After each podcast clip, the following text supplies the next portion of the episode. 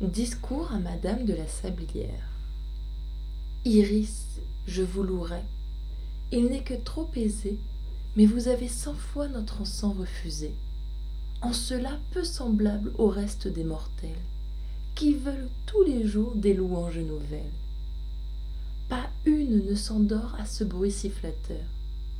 Je ne les blâme point, je souffre cette humeur. Elle est commune aux dieux, aux monarques, ô belle ce breuvage vanté par le peuple rimeur le nectar que l'on sert au maître du tonnerre et dont nous enivrons tous les dieux de la terre c'est la louange iris. Vous ne la goûtez point. D'autres propos chez vous récompensent ce point. Propos agréable commerce où le hasard fournit sans matières diverses Jusque-là, quand votre entretien, la bagatelle à part, le monde n'en croit rien. Laissons le monde et sa croyance, la bagatelle, la science, les chimères, le rien, tout est bon. Je soutiens qu'il faut de tout aux entretiens. C'est un parterre où flore et pensez bien. Sur différentes fleurs, l'abeille s'y repose et fait du miel de toutes choses.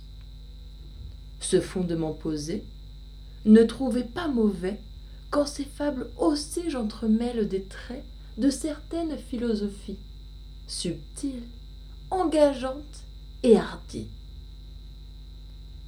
On l'appelle nouvelle En avez-vous ou non oui parlé Ils disent donc que la bête est une machine qu'en elle tout se fait sans choix et par ressort. Nul sentiment, point d'âme. En elle tout est corps. Telle est la montre qui chemine à pas toujours égaux, aveugle et sans dessein. Ouvrez-la, lisez dans son sein. Mainte roue y tient lieu de tout, l'esprit du monde. La première y meut la seconde une troisième suit. Elle sonne à la fin. Au dire de ces gens, la bête est toute telle. L'objet la frappe en un endroit, ce lieu frappé s'en va tout droit. Selon nous, au voisin emporter la nouvelle. Le sens de proche en proche aussitôt la reçoit. L'impression se fait. Mais comment se fait-elle? Selon eux, par nécessité sans passion, sans volonté. L'animal se sent agité de mouvements que le vulgaire appelle tristesse, joie, amour, plaisir, douleur cruelle, ou quelque autre de ces états. Mais ce n'est point cela, ne vous y trompez pas. Qu'est-ce donc Une montre? Et nous, c'est autre chose. Voici de la façon que Descartes l'expose. Descartes, ce mortel dont on eût fait un dieu chez les païens, et qui tient le milieu entre l'homme et l'esprit. Comme entre l'huître et l'homme le tient-elle de nos gens, franche bête de somme? Voici, dis-je, comment résonne cet auteur. Sur tous les animaux, du Créateur, j'ai le don de penser, et je sais que je pense. Or, vous savez, Iris, de certaines sciences, que, quand la bête penserait, la bête ne réfléchirait sur l'objet ni sur sa pensée. Descartes va plus loin et soutient nettement qu'elle ne pense nullement. Vous n'êtes point embarrassé de le croire, ni moi. Cependant, Quant au bois, le bruit des corps, celui des voix, n'a donné nul relâche à la fuyante proie. Qu'en vain elle a mis ses efforts à confondre et brouiller la voix. L'animal, chargé d'an, vieux cerf et de dix corps, en suppose un plus jeune, et l'oblige, par force, à présenter au chien une nouvelle amorce. Que de raisonnement pour conserver ses jours Le retour sur ses pas, les malices, les tours, et le change, et sans stratagème, digne des plus grands chefs, digne d'un meilleur sort. On le déchire après sa mort. Ce sont tous ses honneurs suprêmes. Quand la perdrix voit ses petits en danger, et n'ayant qu'une plume nouvelle, qui ne peut fuir encore par les airs le trépas, elle fait la blesser et va traînant de l'aile, attirant le chasseur et le chien sur ses pas, détourne le danger, sauve ainsi sa famille. Et puis, quand le chasseur croit que son chien la pille, elle lui dit adieu, prend sa volée, et rit de l'homme qui, confus, des yeux en vain la suit. Non loin du nord, il est un monde où l'on sait que les habitants vivent ainsi qu'au premier temps, dans une ignorance profonde. Je parle des humains, car, quant aux animaux, ils y construisent des travaux qui, des torrents grossis, arrêtent le ravage et font communiquer l'une et l'autre rivage. L'édifice résiste et dure en son entier, après un lit de bois et un lit de mortier. Chaque castor agit, commune en est la tâche. Le vieux y fait marcher le jeune sans relâche. Main maître d'heure y court, y tient haut le bâton. La République de Platon ne serait rien que l'apprenti de cette famille amphibie. Ils savent en hiver élever leur maison, passent les étangs sur des ponts, fruit de leur art, savant ouvrage. Et nos pareils ont beau le voir, jusqu'à présent tout leur savoir est de passer l'onde à la nage. Que ces castors ne soient qu'un corps vide d'esprit, jamais on ne pourra m'obliger à le croire. Mais voici beaucoup plus. Écoutez ce récit que je tiens d'un roi plein de gloire. Le défenseur du Nord vous sera mon garant. Je vais citer un prince aimé de la victoire. Son nom seul est un mur à l'Empire ottoman. C'est le roi polonais. Jamais un roi ne ment. Il dit donc que, sur sa frontière, des animaux entre eux ont guerre de tout temps. Le sang qui se transmet des pères aux enfants et renouvelle la matière. Ces animaux, dit-il, sont germains du renard. Jamais la guerre avec tant d'art ne s'est faite parmi les hommes.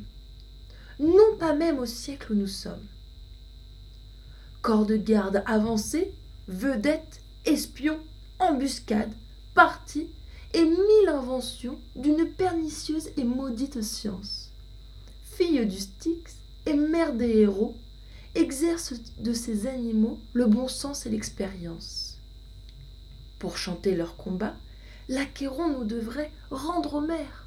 Ah, s'il se rendait, et qu'il rendit aussi le rival d'Épicure, que dirait ce dernier sur ces exemples-ci?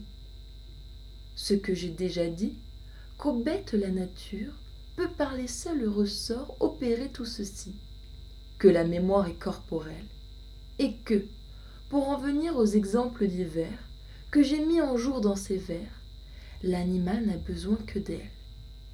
L'objet, lorsqu'il revient, va dans son magasin chercher, par le même chemin, l'image auparavant tracée, qui sur les mêmes pas revient pareillement sans le secours de la pensée, causer un même événement. Nous agissons tout autrement. La volonté nous détermine. Non l'objet, ni l'instinct. Je parle, je chemine, je sens en moi certain agent. Tout obéit dans ma machine à ce principe intelligent. Il est distinct du corps, se conçoit nettement, se conçoit mieux que le corps même. De tous nos mouvements, c'est l'arbitre suprême. Mais comment le corps l'entend-il? C'est là le point. Je vois l'outil obéir à la main. Mais la main, qui la guide? Et qui guide les cieux et leur course rapide Quelque ange est attaché peut-être à ces grands corps? Un esprit vit en nous, émeut tous nos ressorts. L'impression se fait, le moyen, je l'ignore. on ne l'apprend qu'au sein de la divinité. Et, s'il faut en parler avec sincérité, Descartes l'ignorait encore. Nous et lui là-dessus, nous sommes tous égaux. Ce que je sais, Iris, c'est quand ces animaux dont je viens de citer l'exemple, cet esprit n'agit pas. L'homme seul est son temple. Aussi faut-il donner à l'animal un point que la plante, après tout, n'a point. Cependant, la plante respire. Mais que répondra-t-on à ce que je vais dire? Les deux rats, le renard et l'œuf. Deux rats cherchaient leur vie. Ils trouvèrent un œuf. Le dîner suffisait à gens de cette espèce. Il n'est pas besoin qu'ils trouvassent un bœuf. Plein d'appétit et d'allégresse, ils allaient de leur œuf manger chacun sa part. Quand un quidam parut, c'était Maître Renard. Rencontre incommode et fâcheuse. Comment sauver l'œuf? Le bien empaqueté puis des pieds de devant ensemble le porter, ou le rouler, ou le traîner. C'était chose impossible autant que hasardeuse. Nécessité l'ingénieuse leur fournit une invention. Comme ils pouvaient gagner leur habitation, les cornifleurs étant à demi-quart de lieue, l'un se mit sur le dos, prit l'œuf entre ses bras, puis, malgré quelques heurts et quelques mauvais pas, l'autre le traîna par la queue qu'on m'aille soutenir après un tel récit, que les bêtes n'ont point d'esprit. Pour moi, si j'en étais le maître, je leur en donnerais aussi bien qu'aux enfants. Ceux-ci pensent-ils pas dès leur plus jeune an? Quelqu'un peut donc penser ne se pouvant connaître Par un exemple tout égal, j'attribuerais à l'animal non point une raison selon notre manière, mais beaucoup plus aussi qu'un aveugle ressort. Je subtiliserai un morceau de matière que l'on ne pourrait plus concevoir sans effort, quintessence d'atome, extrait de la lumière, je ne sais quoi plus vif et plus mobile encore que le feu. Car enfin, si le bois fait flamme, la flamme, en s'épurant, peut-elle pas de l'âme nous donner quelque idée? Et sort-il pas de l'or? Des entrailles du plomb. Je rendrai mon ouvrage capable de sentir juger rien davantage et juger imparfaitement sans qu'un singe jamais fît le moindre argument. À l'égard de nous autres hommes je ferai notre lot infiniment plus fort. Nous aurions un double trésor. L'un cette âme pareille en tous tant que nous sommes sages fous enfants, idiots, hôtes de l'univers sous le nom d'animaux. L'autre, encore une autre âme, entre nous et les anges, commune en un certain degré. Et ce trésor, à part créé, suivrait parmi les airs les célestes phalanges, entrerait dans un point sans en être pressé, ne finirait jamais, quoiqu'ayant commencé, chose réelle, quoiqu'étrange tant que l'enfance durerait, cette fille du ciel en nous ne paraîtrait qu'une tendre et faible lumière. L'organe étant plus fort, la raison percerait les ténèbres de la matière, qui toujours envelopperait l'autre âme imparfaite et grossière.